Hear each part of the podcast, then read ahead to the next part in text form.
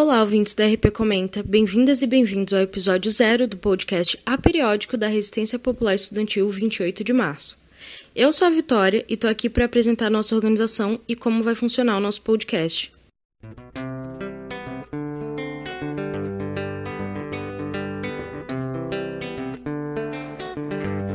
A história são os pobres que a fazem, a vitória está na mão de quem peleia.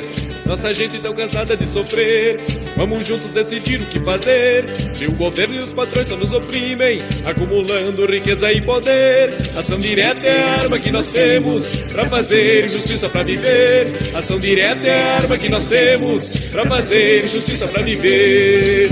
Povo na rua para resistir, para lutar. Povo que avança para o poder popular.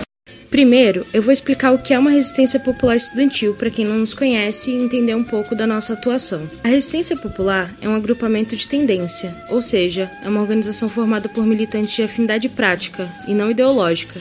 Então, por exemplo, você pode ser anarquista, comunista, marxista, não seguir propriamente nenhuma ideologia, mas concorda com as práticas da organização e com seus princípios. E os princípios que nos norteiam são autonomia, ação direta, autogestão, solidariedade de classe, apoio mútuo, independência de classe e democracia direta. E a nossa atuação é no campo estudantil na cidade de Araraquara, dentro da universidade, dos cursinhos populares e da comunidade como um todo. Agora eu vou explicar a origem do nosso nome, 28 de março. Essa é uma data que carrega a história e a força da luta estudantil no Brasil, porque no dia 28 de março de 1968 foi marcado pelo assassinato do estudante secundarista Edson Luiz, de apenas 18 anos, e o ato aconteceu no restaurante Calabouço, no Rio de Janeiro, pelas mãos da Polícia Militar durante o período da ditadura. E é pela sua memória de todas e todos que travaram o combate contra as forças opressivas do Estado que homenageamos esse dia e que mantemos viva a lembrança e o desejo por justiça para o povo. Bom, e explicando onde surgiu o RP Comenta, surgiu na Resistência Popular Estudantil de Floripa, com uma série de textos de opinião. E aí, a partir disso, nós pensamos em criar um podcast para dinamizar um pouco nossa comunicação e continuar tocando em assuntos importantes da área da educação.